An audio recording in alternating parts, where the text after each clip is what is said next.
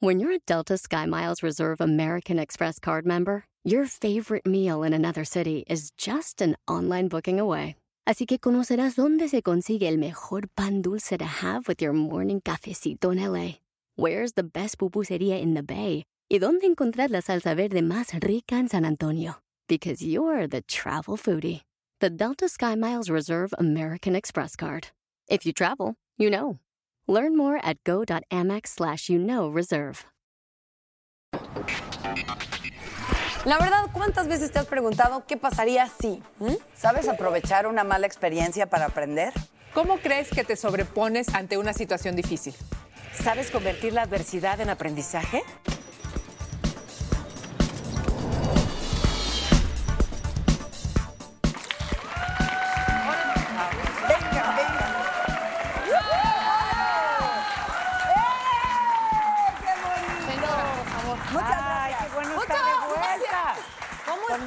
Amigas.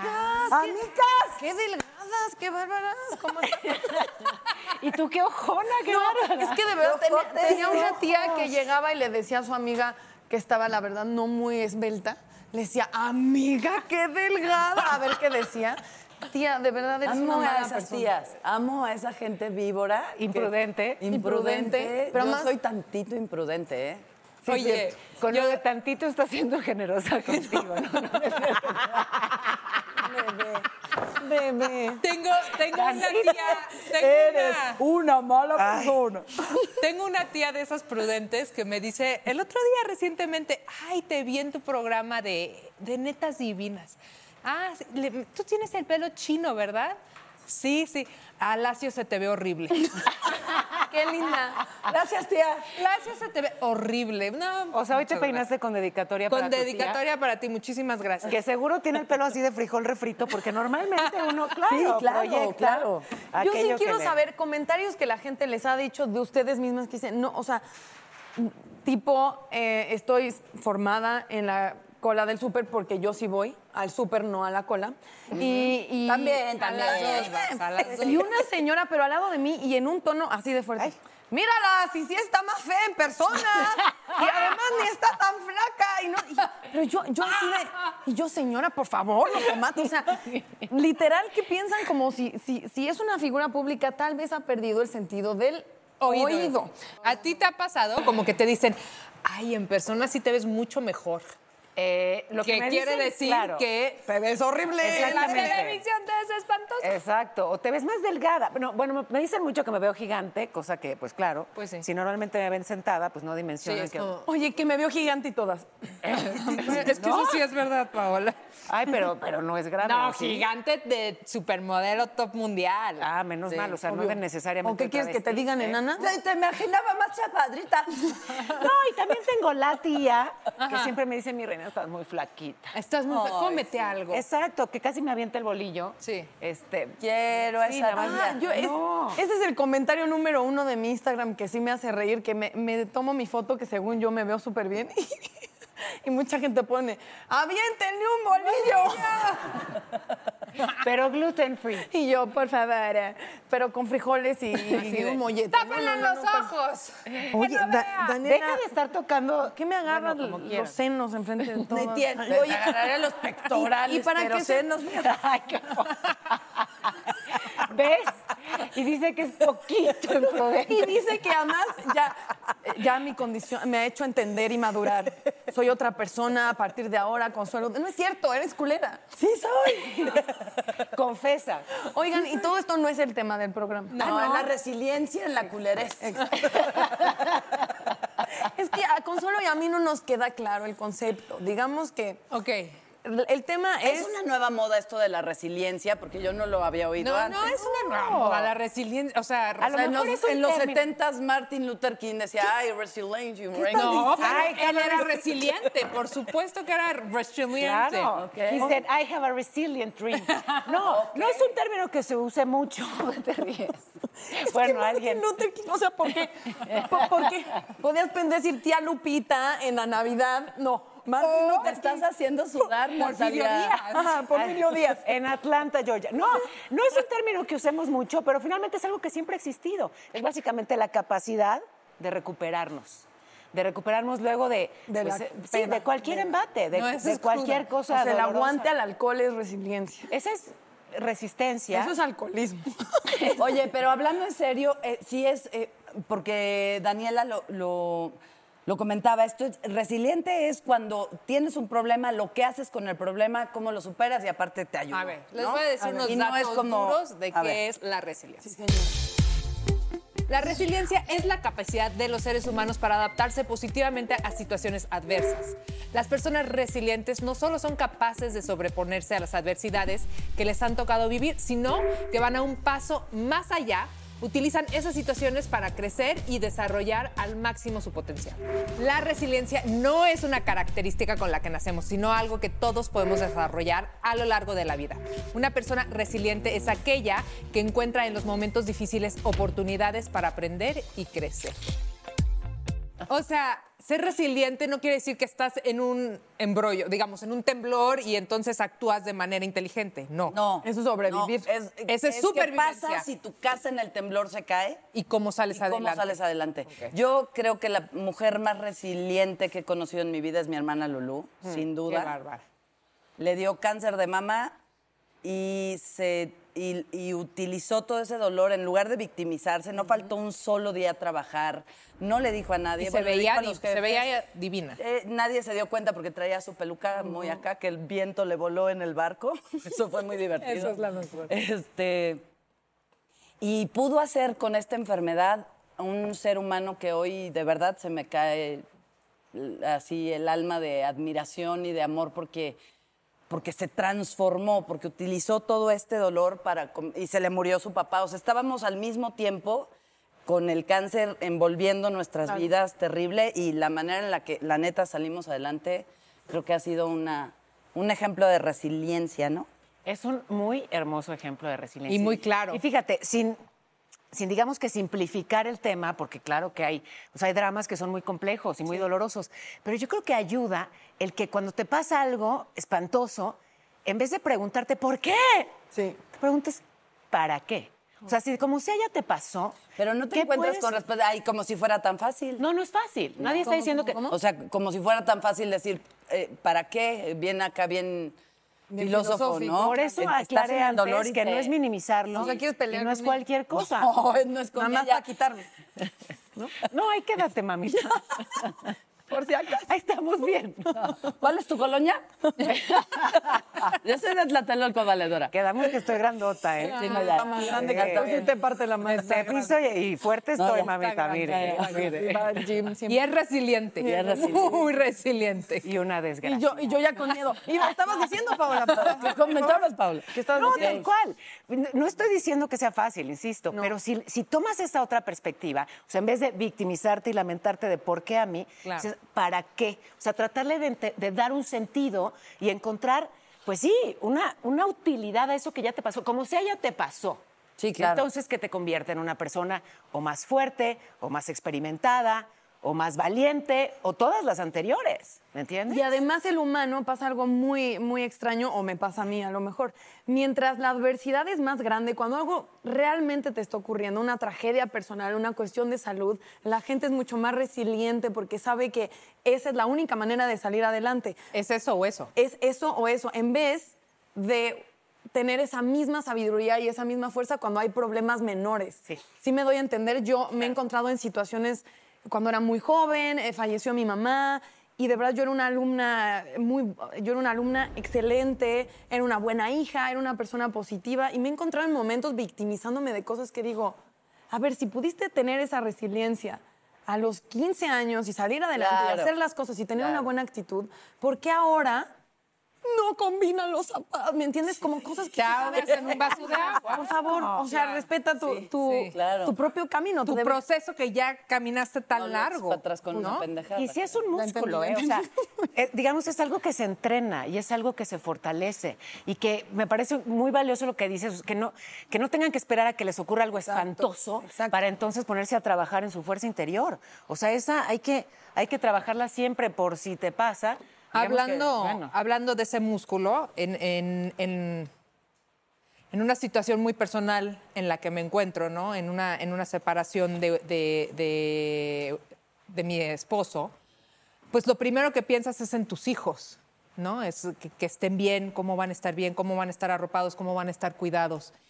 Y en las noches que me, que me ganan todos estos pensamientos, sobre todo de ellos, lo que me queda es decir, les va a quedar resiliencia, ¿no? Los va a hacer resilientes. Obviamente no quiere decir que no estés al pendiente de su bienestar, de, de cómo se sienten, pero sí siento que si desde niños les tocó vivir algo que sea difícil en su vida y cómo la superamos y cómo salimos victoriosos y no nos tiramos al drama. Pero, ojo, también eh, no necesariamente se fortalece y se construye resiliencia desde el dolor, ¿eh? Ojo. O sea, sí, cuando hay dolor, pues es, digamos que, algo necesario, es urgente y es imprescindible. Ajá. Pero también puedes construir resi- resiliencia desde el amor y desde una perspectiva positiva. O sea, por ejemplo, con tus hijos, hablándole siempre de lo valiosos que son, de lo que sí hacen bien, de lo que. Por ¿Sabes? Estás fortaleciendo todo el tiempo su autoestima y cuando la autoestima está bien, pueden venir embates. Bueno, supuesto. digamos que algo me ha tocado aprender, Sí, digamos, tantito. para, ¿no? De superar la vergüenza y la humillación. ¿no? Algo me ha tocado aprender. Y sí, me parece que, que si tienes un respaldo de siempre, si te quieres bien, si crees en ti, te plantas distinto. y entonces, aunque se burlen masivamente, aunque te señalen millones, ¿sabes? Una, o sea, sí te duele, sí te tambalea, pero no te tira, no te derrumba. Es distinto. Entonces, sí la. Ay, Sí, muy cierto. ¿no? Entonces, trabajarla siempre. Y desde lo positivo y desde lo bueno, por si te pasa algo. Claro. Oigan, hablando- Pero sí hay que hablando- trabajar en la, en la tolerancia a la frustración. 100%. justamente, Totalmente. Y la paciencia, y que esperen, y que despacito, pero te interrumpí. No, no, Así no. que, No, porque hablando de resiliencia, está con nosotros eh, Joana Berrondo. Ella es sobreviviente de, cáncer y escribió un libro Sin espacio para el cáncer. Y creo que si alguien nos puede dar una lección. Gracias. Hola, Joana, ¿cómo estás? Bienvenida. Bien, gracias. Gracias. Estamos emocionadas de platicar contigo y que nos Y amo el título de tu libro porque una de las cosas que tengo muy grabadas en mi cabeza es que jamás me va a dar cáncer. No hay espacio en mi cuerpo para el cáncer. Sí, eso idea. Entonces, leer esto es como, uy, no ¿Es real? loca". No, sí, a ver, hermana. Pues nada, yo, eh, bueno, me diagnosticaron con un tumor de cerebro en 2010. Cerebro. En la parte de atrás. Y este, pasé por una operación eh, larga, ocho horas, pero pues terminé y volví a caminar al poco tiempo y ciertas secuelas de no poder coordinar el lado derecho del cuerpo, la memoria, pero nada que no tenía dos hijos, ¿no? Y entonces, después de la operación, era un tumor grado 2 y me dicen, hazte estudios cada seis meses. Entonces, cada seis meses me hice estudios, una resonancia magnética, y en el tercer estudio, pues vuelve a aparecer algo, ¿no? Entonces, pues la interpretación fue, hay actividad tumoral, hay que hacer más estudios, ¿no? Entonces, estaba embarazada, ese día como que algo por dentro me decía, creo que estás embarazada de mi tercer, voy a llorar. fue mi tercer bebé y entonces, este, sí, lo confirmé y me dije, gracias a Dios me dijeron los doctores, ten tu embarazo, tranquila, y cuando nazca el bebé, háblanos tres meses después y ya te decimos qué hacer, ¿no? Entonces, claro que yo tuve a mi hija y pensaba, ¿no? 20 mil, ay, pues les voy a decir que en tanto tiempo y empecé a planear mi vida. Hablo y me dicen, nos vemos aquí la próxima semana, te vamos a volver a operar. Entonces me operan y este, el tumor se volvió más agresivo, en grado 3, son 4 en tumor de cerebro. Y entonces, además de la operación, empecé a hacer tratamientos, quimioterapias, radiaciones, pues con tres hijos, ¿no? Una bebé, en fin, movilización de toda la familia, porque pues la enfermedad no solo le afecta al quien la vive, sino a todos los de Claro, alrededor, claro. todas las piezas se tienen que acomodar. Y, este, y lo que me dijeron cuando estaba en tratamiento es que yo como que en la primera vez nunca había preguntado nada, ¿no? Como que todo pasaba bien, ¿no? Incluso había como un orgullo interno de, es una operación de cerebro y, ¿no? Este, me la pela, no pasa nada, ¿no? Y entonces, y pues sí pasó, ¿no? Y entonces empecé con los médicos, díganme ahora qué, qué va a pasar, o sea, tratamientos, relaciones, y después, ¿qué, no? Y pues lo que me dijeron es que en- en los tumores de cerebro Sporteando. Tu dosis diaria que te mantendrá al tanto de todas las emociones, análisis y curiosidades del mundo deportivo. Pláticas amenas, entre amigos, como hablar de tus deportes favoritos desde la comodidad de tu casa. Sporteando. Escúchanos en Pandora App, Apple Podcast o en la app de tu preferencia. El suspenso está tomando a los mexicanos. Una ola de confusión y desconcierto está dejando la radionovela Intriga Fatal, directamente desde Revolver Podcast y tu plataforma favorita. No te quedes fuera y escúchala ya. Agresivos, eh, siempre tienen regresiones. Entonces, que ellos hacían todos los tratamientos y operaciones para darme de 3 a 5 años en que tuviera otra regresión. Entonces, yo estaba cerca del 4. ¿no? Y pues sí, o sea, en las preguntas difíciles y las respuestas difíciles me dijeron que los tumores de cerebro siempre regresan, regresan, regresan hasta que ya médicamente no hay nada que hacer y que lo más probable es que no, mi vida pues iba a acabar por un tumor de cerebro. Entonces, eh, me acuerdo mi esposo esa vez al médico le pregunta, oye, ¿y este, ¿has tenido algún caso que ha sobrevivido? Y era un médico joven, entonces le dijo, no, yo nunca. No quiere decir que no haya médicos que tengan casos que sobreviven, pocos, pero existen, ¿no? Y entonces mi esposo, siempre lo cuento, le da la mano al doctor y hay algo por dentro como que me dijo, pues, ¿hay esa opción? Yo puedo ser ese porcentaje pequeño que sobrevive, ¿no? Y, este, y sí, o sea, cuando platico con la gente, porque yo me dedico a ser cancer coach, ayuda a las gentes a pasar este proceso, hay esta vocecita interna, este, o una voz externa, como se quieran verlo, que te hace sentir que pues, está la posibilidad de la vida y la muerte y de vivir, ¿no? No enfocada a morir, sino a vivir en el tiempo que tienes. Que además eso me, me llamó mucho la atención de una persona que, que tenía cáncer y dijo que el problema es que la palabra esté estigmatizada con muerte Así es. y no con el proceso de una persona que está viva Y que Exacto. se la van a pelar. y que se la pueden pelar, Sí. y que- o sea, Wow. como, como la opción. Pues sí, al final, como dije, pues no morí en un accidente o en algo repentino, ¿no? Claro. O sea, me diagnosticaron una enfermedad que sí, o sea, te ponen una fecha de caducidad, ¿no? Y Ajá. entonces tú te observas así, todo el mundo te observa así. Entonces llegó un momento que tiene, o sea, yo tuve que trabajar frente a la muerte, decir, a ver, la muerte está abierta para todos. Sí. Todos al despertar nos corremos ese riesgo, ¿no? Entonces, o puedo vivir encaminándome a la muerte o puedo vivir pues disfrutando la vida hasta que llegue ese momento y lo tenga que enfrentar. Claro. Y que no consideras que eso, o sea, eh, guardando las distancias, pero eso aplica casi en cualquier persona. Personas que están enfocadas en que su vida esté en vivir y no en morir. O sea, hay gente que es de lo más, a lo mejor no tenemos eh, ni siquiera una enfermedad y en momentos de verdad dices, ¿por qué no estás enfocado en vivir? Pareciera que estás enfocado en qué te hace daño, qué te enferma, qué te lastima, claro. eh, qué te hace sentir rencor. Como creo que todas, todo ese proceso es, es para todos de en qué enfocas Sí, así es, es una decisión de vida. A mí cuando estuve eh, un poco viendo las historias de la gente que yo podía tocar, ¿no? Y me platicaban sus historias y la mía, y entonces tratando de, de enfrentar este tema, ¿no? La muerte y pedirle a Dios, dame explicaciones, ¿no? O sea, necesito saber. Me encontré con este texto que decía, no pongo frente a ti bien y mal, vida y muerte, escoge vida. ¿No? ¡Ay, wow! Claro, o sea, puedo escoger vida, ¿no? Todos los días. Puedo escoger vivir, disfrutar y, y- y ver las cosas buenas que tengo, las cosas buenas que me trajo la, la enfermedad, agradecer. Y fue, es un poco esto, ¿no? Reescribir tu vida a partir de todo lo que había hecho antes de la enfermedad, pues no estaba bien, me llevó a la enfermedad, entonces tengo que reescribirla, ¿no? Y entonces ver que lo que no me sirve lo desecho. A ver, a ver, eso, Eso, me encanta. eh, a mí Necesito, también, por a mí favor, que- también. que- sí, que te tengas un poco más en eso. Por favor. Tú detectaste que había cosas que, digamos, estaban Que mal en tu vida y que te llevaron a la enfermedad. Esa es tu conclusión. Pues mi lógica fue todo, lo- o sea, si el, el cáncer tarda en desarrollarse X años, ¿no? Y que hay la teoría emocional y la mental y la física y los médicos, todo.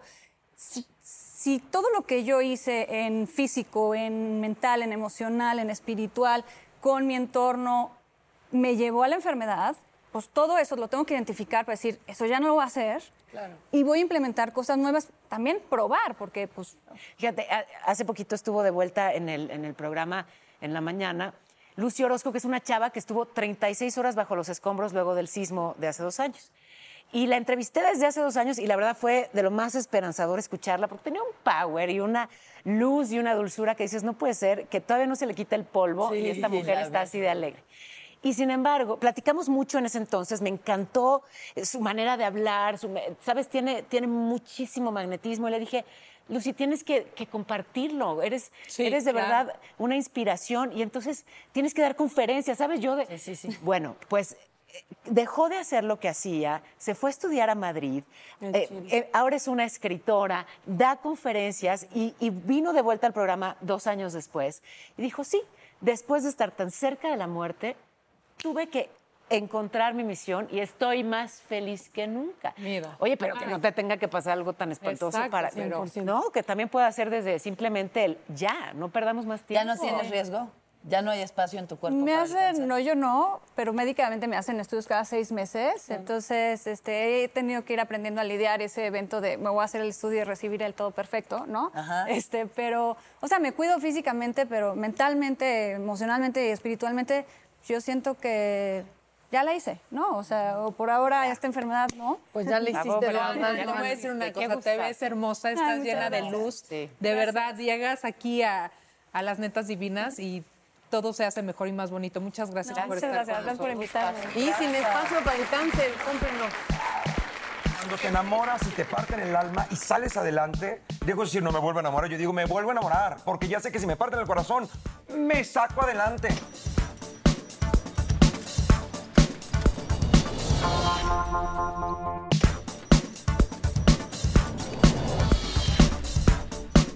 Primero yo hice casting para el SEA de Televisa y me quedé. Y después mm, no entré a la escuela porque estaba todavía en la prepa. Cuando terminé la prepa empecé a estudiar odontología. Entonces cuando terminé la carrera decidí que tenía que ir a lo mío y di vuelta entera a la página. Empecé a estudiar actuación en Televisa, en el SEA. Y 20 años después aquí sí. No. Ya estamos de vuelta, evidentemente, ¿no?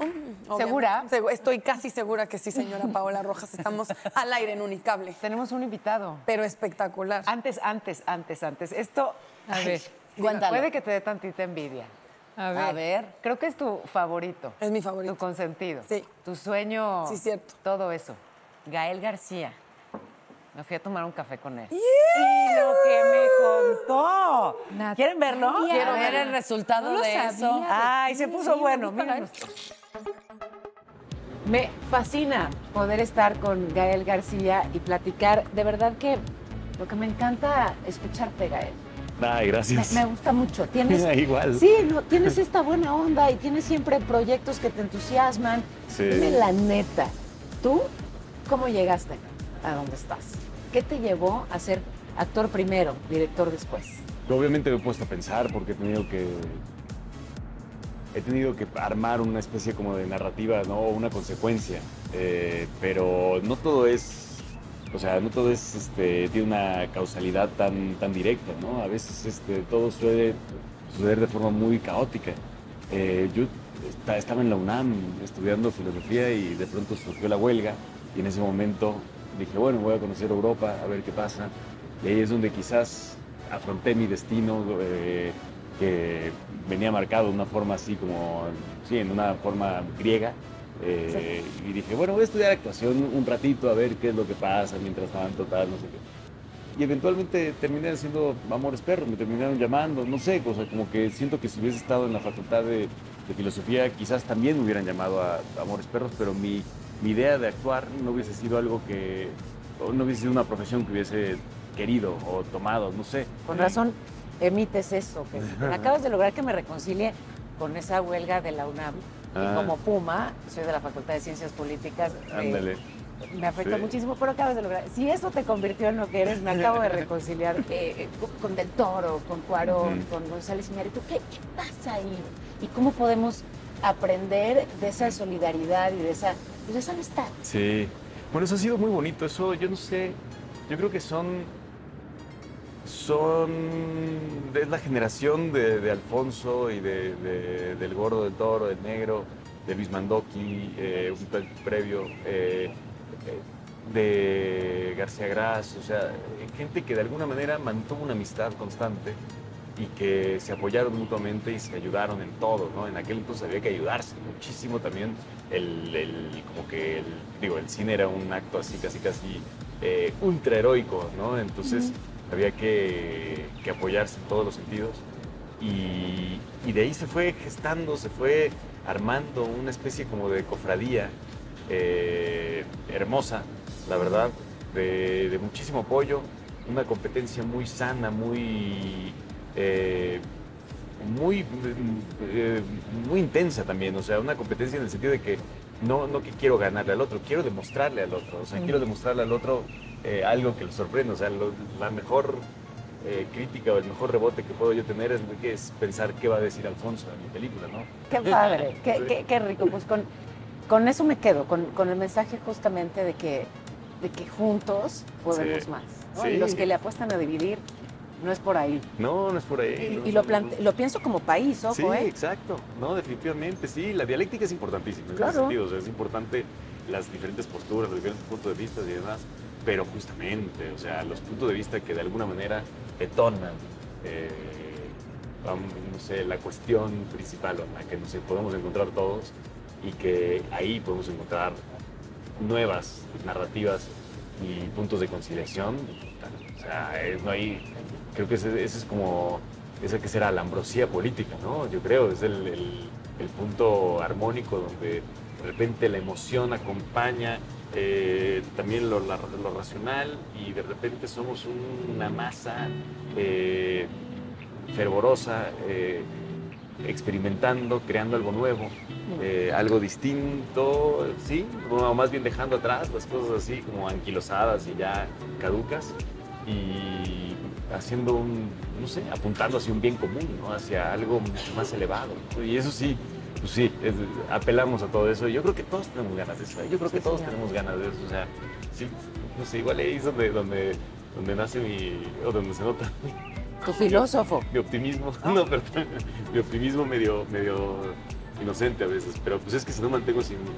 Está bien mi signo zodiacal, que tengo que mantener ese optimismo ahí para adelante, pero si no lo mantengo, entonces pues nos rendimos o qué, no, No, sé. pero además, ¿qué crees? Que, que sí eso proyectas y me parece que además desde el pensamiento se construye, desde el pensamiento y el lenguaje se construye. Y pues mira, No, mira pues lo sí. que has hecho con ese optimismo, ¿no? O sea, sí una historia pues de, de éxito, ¿no? Que además, insisto, es muy inspiradora. Ay, gracias. Y qué qué bueno. rico, Gael, eh, eh, disfrutas tu trabajo y hablar de él y por eso es tan disfrutable hablar. Qué bueno, muchas Soy gracias. una suertuda, te lo agradezco de verdad. Gracias, igual. Que siga todo bien, brillando, así como brillan tus ojos cuando hablas de tu Qué bueno, muchas gracias. Gracias, Gael. A ti.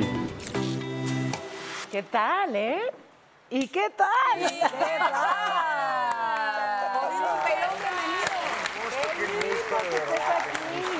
No, hombre, con mucho ¿Cómo gusto, qué padre. Bienvenido, Contento, bienvenido. muchas gracias. Contento de estar aquí con ustedes otra vez.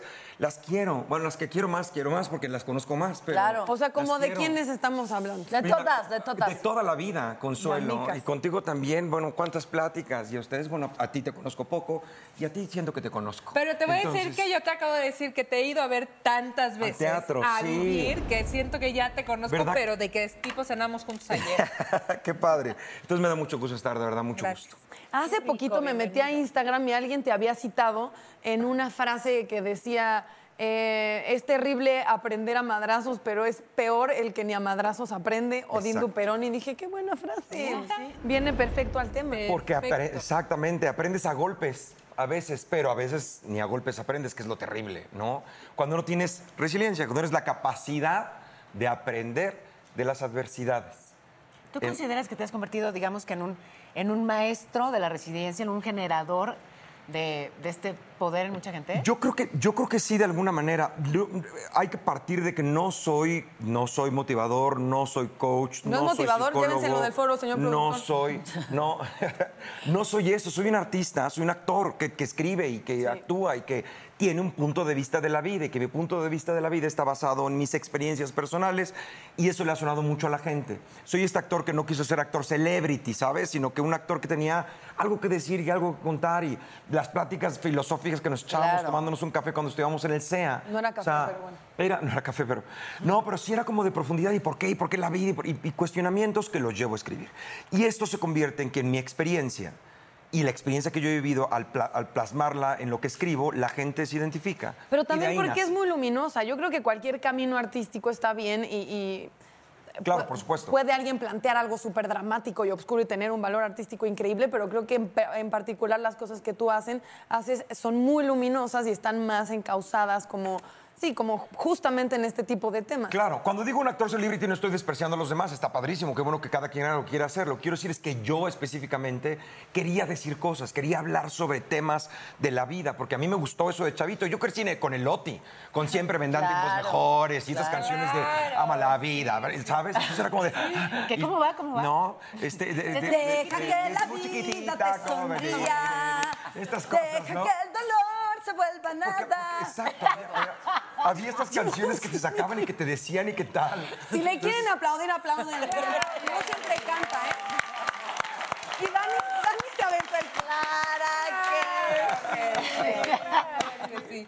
Oye, Odín, ¿y tú has tenido algún acontecimiento en tu vida que te haya tenido que hacer resiliente? Además de ser actor. Además de ser actor. Pues fíjate que sí. Yo quiero empezar con algo que me parece importante hablar de- eh, hablando de resiliencia. Creo que vivimos la vida como si em- em, el ser humano ha logrado tanto en la vida y ha logrado controlar tantas cosas y ponerse tan a salvo de las enfermedades y de los cambios climatológicos que creemos que controlamos las cosas. Pero no controlamos nada. La vida es caos. La vida te trae lo inesperado siempre. Ahorita lo que hablaban del cáncer.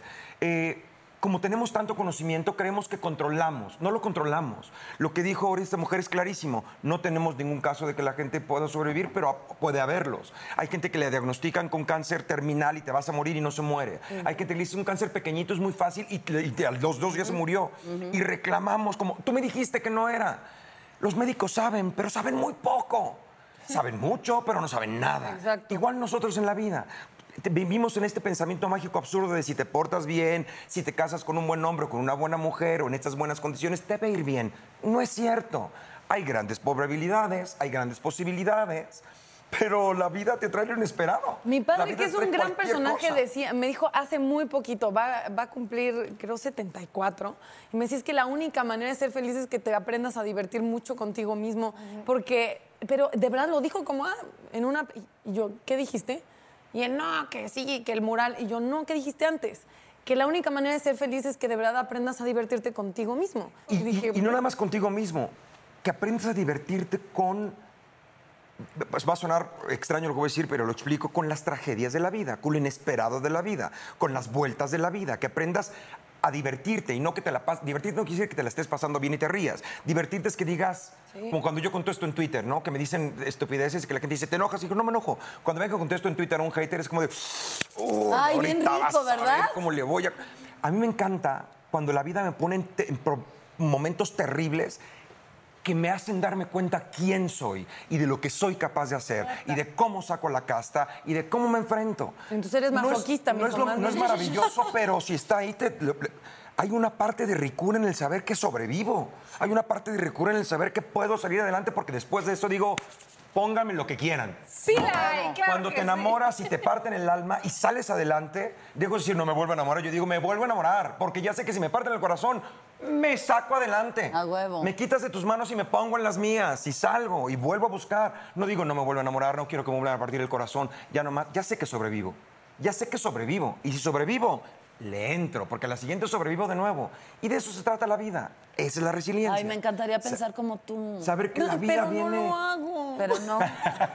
Pero se puede. Lo que pasa es que es una, como todo, como todo es una constante, es una repetirle, y repetirle, repetirle, repetirle y saberlo. Y de nuevo, entender que no tenemos el control de las cosas. Queremos controlar, no podemos, controlamos un poquito y lo que puedes controlar, trátalo. Pero cuando la vida te enfrenta con, con, con que no puedes, suelta. Y que además va a ser siempre. Y mientras más controlador, creo que más te pone en Peor. situaciones que no Lo peor que puedes hacer en la vida es tener metas y planes inamovibles. Sí, eso ¿no? Y sueños que no vas a cambiar nunca. Porque vas a sufrir muchísimo. La vida te va a tratar.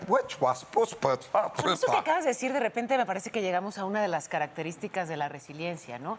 Hay que ser flexible, hay que ser, sí, adaptable. Moldeable. ¿no? Y entender que las cosas, y eso es bien importante para toda la gente, entender que la vida no es como tú quieres, cabrón, es como es. Es como así. Punto. La puedes medio adaptar, la puedes medio mover, la puedes medio hacer, pero cuando se presenta como es, es como es. Estoy haciendo ahorita una- un espectáculo que se llama Recalculando, que habla de eso, de yo me casé para toda la vida, pero resulta que siempre no. Entonces, ¿ahora qué hago? Recalculo. Yo pensé que esta persona era así y no es así. Yo pensé que ese trabajo me iba a durar y no me duró. Yo tenía mi trabajo estable y vino un cambio de gobierno y de repente falló. encanta, Ah, ¿Qué hago? Recalculas. Recalculas. Recalcular no es darte por vencido. Recalcular no es que perdiste. Recalcular no es fracasar. Es Estar vivo. la ra- me está presentando esto a la realidad y actuar en consecuencia de la realidad. Pero además puede ser también como una Como muy linda oportunidad de, de tener un nuevo inicio, ¿no? Por supuesto. eso- la verdad, eso llena de ilusión, o sea, recalcular, reinventar, vaya, vivir dis- Renacer, eso, qué lindo. revivir, de todas las cosas renaces, pero es que además tenemos que entender que de eso se trata. No se trata, una, es como si te pusieran a jugar un juego de, de Nintendo y entonces dijeras, yo quiero una vida así, tiqui, tiqui, tiqui, tiqui, tiqui, tiqui, tiqui, tiqui, tiqui. Sería aburridísimo. El chiste es claro. como, como, como, como- Ajá, claro, claro. con el control le vas en la vida, de eso se trata. Y además, hablando de recalcular, yo recuerdo muy bien que el señor Cobo, cuando éramos alumnos en el CEA, nos decía es que todos ustedes están esperando que les den el protagónico y, y la serie y no sé qué, y vamos a ir a ver una obra de un actor que en vez de estar esperando chingadera se puso a escribir puso una fregonería Ah, mira, y nos llevaron a ver una obra de ti y jamás se me olvidó porque, porque además de recalcular esa idea de de tú gestionar y de tú ser De creativo y de hacer. dejarte de quejar y lo más fácil es eh, destruir y lo más maravilloso es construir, pero es lo más complicado. Yo lo ¿Sabes que qué siento- traigo en mi cartera? ¿Qué? Una piedra. La piedra de vivir. Pero de crack. que es para otra cosa. ¿Cómo me hizo Mella, eh? ¿Cómo pero- me hizo Mella Sí. ese? En A Vivirte dice que no eres una piedra y, y Que, al vi- que vienes a llorar, a te sentir, a reír, a caerte y levantarte. Una de las grandes cosas que no tenemos, y es lo que, de lo que yo trato de hablar en todo lo que hago, es tener una inteligencia emocional, reconocer tus emociones y actuar en consecuencia de ellas y controlarlas y saber dónde las diriges. Hoy estoy enojado porque mi vuelo se retrasó y yo quería llegar a tal hora y está terrible. No es la culpa de la señorita de la aerolínea, no es la culpa de mi asistente que me acompaña, ni del señor que está enfrente en el café, es del clima. Enójate con Dios, con Tlaloc, con quien quieras. Y ¿no? aceptar que estás enojado, porque estoy es una enojado y estoy sociedad frustrado muy y light de está todo bien. bien. haz yoga, no te enojes. No, Yo, yo, sí te yo enojas. sí le digo, señorita, no es personal. Yo sé que usted no tiene la culpa, pero chingue usted. No. No, pero además. Lo, lo dices. Yo, a mí me pasa igual. Perdón, señorita, estoy contestando así porque estoy frustrado. Ok. Ahorita no voy a sonreír, muchas gracias. Ya, ya te vas. Pero adviertes a la gente, estoy enojado, o estaba deprimido, una vez estaba deprimido, terminé una relación y salí con una amiga y su galán, y este, y estaba, vamos al cine, vamos a Así que me decían, oye, no, nada te gusta, ¿qué te pasa? Perdón, es que estoy frustrado porque acabo de terminar y estoy enojado. Entonces el galán de mi amiga me dice, pues no tenemos por qué aguantarte. Dije, no, tienes toda la razón, tú no, que me aguante mi mamá, mi amiga, mi primo, mi- la gente que me quiere. La gente que me quiere, que sabe que estoy pasando por una cosa terrible, que me aguante mis berrinches. Pero un rato. Hasta cierto punto. Estoy de acuerdo. Quisiera contarle un tema que me está pasando para que me ayude. No, es que me, me, me, me compré para siempre el rollo de que mi tercer matrimonio era mi último matrimonio. Y que si no era ahí, no iba a ser en ningún lado. Y que estaba casada por la iglesia ante Dios y yo no le iba a faltar ese juramento. Entonces, vienes y me dices, hay que recalcular. Y no hay recalcule por ningún lado de mi vida. O Pero sea, si no hay neta, quinto malo. Pero es no además- se abre, no lo abro, no hay un chip que me digan, a ver, ábrete al amor, cabeza, no claro. puedo. Pues Entonces, porque es- estás eh, loca, porque el chiste es romper esas cosas. Y te digo loca No como todos cómo. estamos locos. Sí, sí, claro. O sea, todos tenemos estas ideas en las Sí. que nos fijamos. Bueno, yo lo que recomiendo Sería siempre como en la vida fallarme es- a mí y a mi promesa. Exacto, pero es que... Esas las ideas. claro. Pero te estás, igualmente te estás fallando Llevo todos seis los años días, soltera, sin novio, creyendo que soy fiel a mi Mira, palabra lo y que que pasa tú es que el último te y voy a decir algo. y se acabó. El, uni- el- el- el- el inconsciente no da paso sin guarache, ¿no? O sea, no, tú ahorita me lo vendes como una promesa, pero yo te diría, yo creo que es la parte en la que te proteges de que te vuelva a doler Sí, el alma. la neta, sí. Más fácil decir, no, no, no, yo me prometí, tengo esta cosa. Pero yo creo que es bastante inteligente porque te conozco. Yo creo que es un mecanismo de defensa de decir, si me creo que, que me lo prometí, que no lo hago, no me expongo a que me vuelvan a- Claro. a fallar o al fracaso.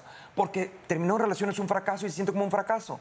La vida hay muchísimos fracasos, y hay muchísimos desamores, y hay muchísimos nuevos amores. Y ahorita que tú dices algo de tus hijos, aparte de la resiliencia que pueden o no aprender, porque dependerá de su personalidad, es lo que les tocó. Sí. Es lo que les tocó y saldrán con lo que tengan como puedan. Les darás sus mejores herramientas, pero es lo que les tocó. Como a mí me tocó el divorcio de mis padres, como al otro le tocó que su papá se fuera de la casa, como al otro le mataron a sus padres, como al otro se quedó huérfano y lo adoptaron. Cada quien hace lo que puede con lo que le toca. En, en 22 22 tengo una frase que me parece, Ah, que me parece a mí la, la- el- la- la- la piedra fundamental de lo que creo. Al hombre no lo define lo que le toca, sino lo que hace con lo, que, le, toca. Lo que haces con eso te puede tocar. A todos en esta mesa nos han tocado cosas terribles, aterradoras y espantosas. A mí no. A todos. A ti es la única que te ha salvado, yo no sé por qué. estás Está cabrón. intacta. Estás intacta. Y, y sobrevives, ¿no? Bueno, a ustedes peor porque yo soy un humilde ratoncito de teatro, pero cuando estás expuesto a la televisión y a los chismes y a lo que dice la gente, porque todo mundo tiene una puta opinión sobre la vida, Claro. es, es peor y el, y el- y el escrutinio es terrible. Pero, dejando todo eso al lado, a todos nos ha pasado algo inesperado. Lo que haces con eso que te pasa es lo que hace que salgas adelante, lo que te redefine en la vida. Y la vida nos tenemos que ir redefinir, y redefinir, y redefinir, y redefinir, y redefinir. La certeza en la incertidumbre. Es. Y por eso también te queríamos pedir que a la gente le recuerdes dónde, ¿Dónde? está esta obra, cómo... Ah, Todas, todas. Todas, pues lo que pasa es que no estoy en un lugar fijo. Afortunadamente ya me convertí en este, en este actor Juglar, errante, ajá, itinerante. exacto, itinerante. Entonces estoy en cualquier teatro, métanse a su boletera. En mis redes sociales anuncio siempre donde estoy yo, Dindu Peirón. Voy a Guadalajara, a Monterrey, a, a todas partes y en todos lados. Estoy con todas las obras, ¿no? Estoy Pues hipnotizada rico. por ti. Sí. Ah, es no, hombre. encantador. Muchas gracias. Eso dice cuando se duermen los programas. ¿Por? ¿Por? Bueno, voy a aprovechar que hiciste una pausa para respirar porque... Perdón, yo si no me callan, si no me callan, No, si yo no sí me te voy a callan. decir la genuina. Ay, yo te ¿Cuántas quiero, palabras será capaz Paola. de decir Odín Duperón por minuto? Él debería ¿Te importa si rapear. las contabilizo? Las contabilizo, bueno, Pero además es lo, delicioso es que no hay minuto desperdiciado. Muchas contigo. Está gracias. rico No tenerte. sabes de verdad Oye, no te vayas, no te vayas. Vamos a volver a platicar contigo de vuelta en un ratito, pero por lo pronto, mudanza. Nos vamos por Mudanza la sala. con- Tenemos un invitadazo. ¡Cielo en tu mirada! ¿Cómo van? Vamos muy bien. Y además es el momento donde voy a usar mi historia. Sí, personal. El señor Ben Ibarra me dio trabajo por mi primer trabajo en la vida, que fue estar en un video suyo. Así es. Y yo me sentía, o sea, cuando me pagaron, yo dije, yo, Hollywood. pagaron? Pensé que cuando conociste a? Benny. No, güey. ¿A ti no? A No mí, hay cosa, a mí ¿eh? me pagaron millones. Qué no, me sentía onda. así, de- así que siempre te voy a querer mucho. Pero te Muchas voy a decir gracias. que, Natalia, es que eso es Benny, este tipo de persona. Cuando los cabas éramos. No es que ahora no seamos, pero era, o sea, nada, nadie Estaban nos- empezando. Sí, nadie nos conocía, nadie sabía quién era, nada. Nuestro máximo ídolo era Benny, ¿no? Era así, wow. Y lo buscamos, dimos con él y, hola, ¿cómo estás? Somos un grupito que se llama Cabá, somos seis, vamos a presentar nuestro disco. ¿Puedes ser nuestro padrino, por favor? Y dijo que sí. Dijo que sí y llegó y ahí Padrino. estuvo y nos apadrinó y de verdad solo por bondad, por No, corazón. porque son- pensaba que era OV7 y se confundió. Ah. Por distraído. No es cierto. Muchísimas gracias, ya te vas a miembros al aire, gracias. No es cierto, ya perdón. Benny Novecento. Gracias, chicas. El 900 es un texto eh, Es un monólogo. de Alessandro Barico que lo Uy, escribió en, el seda. 90 eh, ajá, en el 94 y se lo escribió a un amigo actor y un amigo director como monólogo y narra la historia de Novecento, que es un personaje que nace en un barco eh, transatlántico. Él nace en 1900 en este barco y nunca se baja del barco. Nace ahí y ahí pasa toda su historia de vida. Y el narrador del monólogo es Tim Tooney, que es el trompetista de la banda de jazz, eh, que a los 17 años, en 1927, se sube al, al Virginian y los cuates ahí del, del barco le dicen, ¿sabes qué onda con Novecento? Eh, pues nunca se ha bajado de aquí, o sea, nació en ese barco y desde entonces ha estado Y aquí. así le pusieron Novecento. Y, y el que lo adoptó, que fue un marinero, le puso Novecento. Y no solamente, eh, sin duda ya era de por sí un personaje extraño, sino que aparte era un pianista muy virtuoso, muy especial, mágico, eh, eh, al grado de una per- un personaje célebre, eh, un pianista mundialmente conocido sin haber tocado una sola nota bajo el Virginian. Los, la gente pagaba su boleto, ¿no? Eh, en la ficción de, de nuestra narrativa ah, para ir a, a escuchar tocar a, a Novecento. Específicamente. Ajá.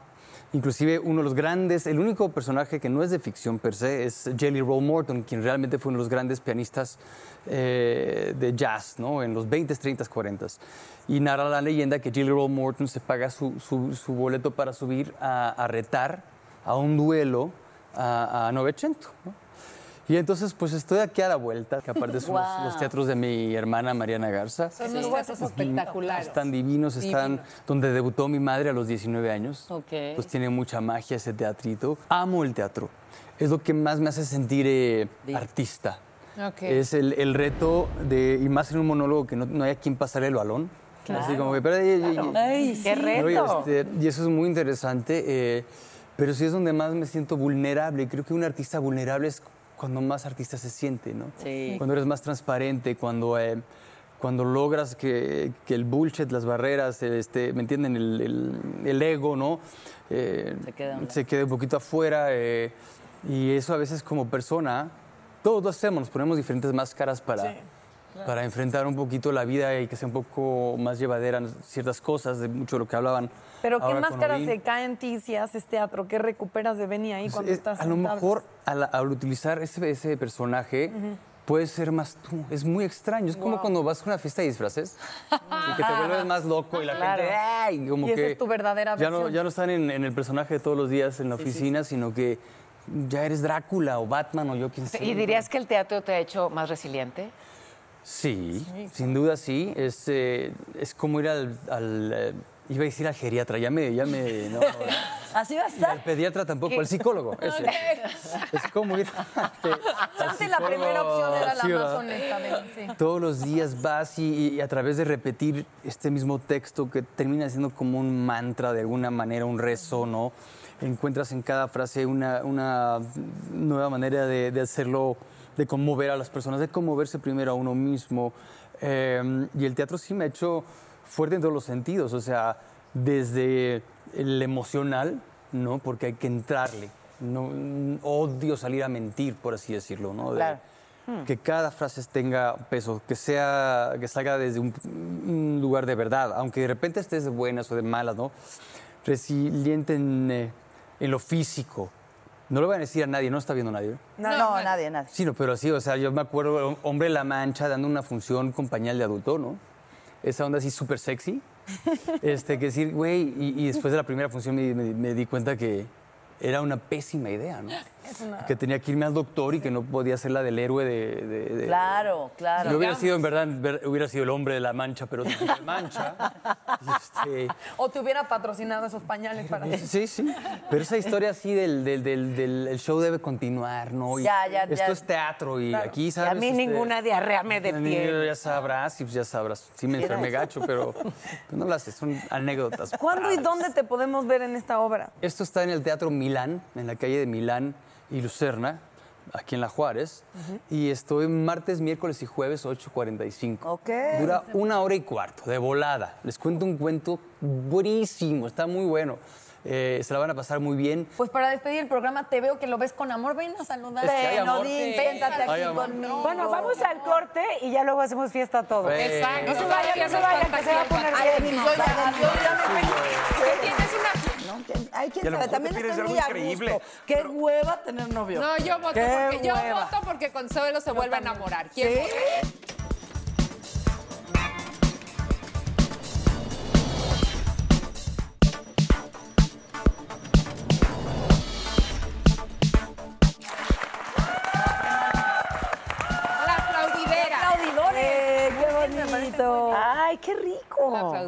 Muy. Para ustedes. Odín, dijiste muchas cosas. Dijiste, mucho. A ver, ¿qué, qué herramientas podemos usar todos para ser más resilientes? Mira, ¿Qué se yo- les ocurre? Yo te puedo decir algo, que de nuevo no soy psicólogo ni nada. Lo que yo quiero decir a la gente es, prepárate para lo inesperado, haz planes, para, espera lo mejor, deséalo, pídelo, prepárate para lo peor que puede llegar y espérate que la vida te sorprenda. Y estate pendiente de que la vida te va a sorprender. Tú puedes tener expectativas de que te va a ir muy bien, te va a ir muy mal, te- haz lo mejor que puedas, pero espérate que la vida te sorprenda y actúa en consecuencia. Nada más. Y ya que te sorprendió, ¿qué haces? Éntrale, ya claro.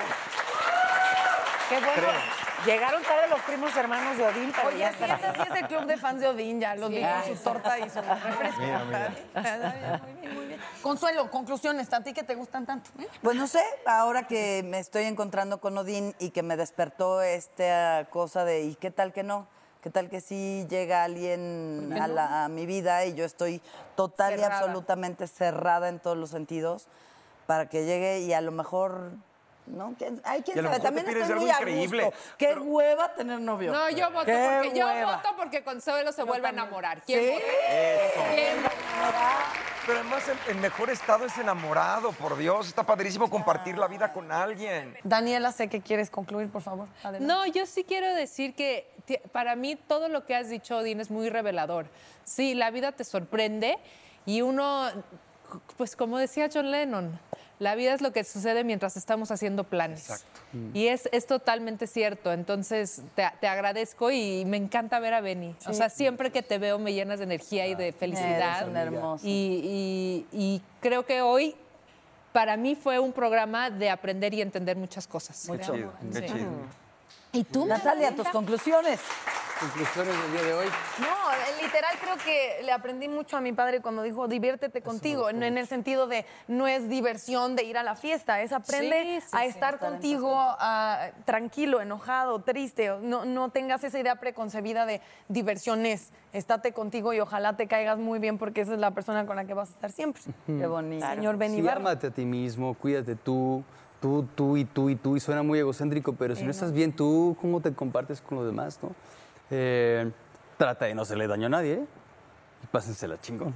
Y ya. Exacto, Y ya. exacto. Te compartes con los demás. Qué bonito que dices eso, Benny. Eh, sí me gustaría decir que hemos hablado mucho como de trabajar nuestra fuerza interior, pero me parece que también eh, es valioso, es útil y sobre todo es muy hermoso trabajar con la fuerza exterior. ¿Y ahí a qué me refiero? A, digamos, a cuidar a tus amores, ¿no? a tus amigos, a la gente de tu familia con la que de verdad conectas. Si tú estás presente para ellos, van a estar para ti y, y es una red muy hermosa, ¿no? Tú que eres tan generoso y tan luminoso, me parece que cuando te pase algo que ojalá que nunca, todo lo lindo que te pase estará siempre respaldado y estarán todos los que trabajan hacia afuera también cuidando esos quereres, que son también siempre un respaldo muy importante. ¿no? Entonces, trabajo para adentro y trabajo para afuera. Yo siempre te siento presente para mí. Ay, mi reina, yo te Siempre. siento, ¿qué te digo? Ah, ya esténse, ya que ya, Ya, que se me lava la besar. ballena. ¿De una vez? Muchas gracias a los dos por venir de verdad. No, gracias. qué Cuando quieran aquí estoy, me encantan. Charles. Gracias. Gracias. Nos despedimos. Adiós. Ah, I'm Chris Hahn, the Aggressive Progressive. Check out a new episode of the Aggressive Progressive podcast every Tuesday. You know, the election is heating up just as the year is winding down.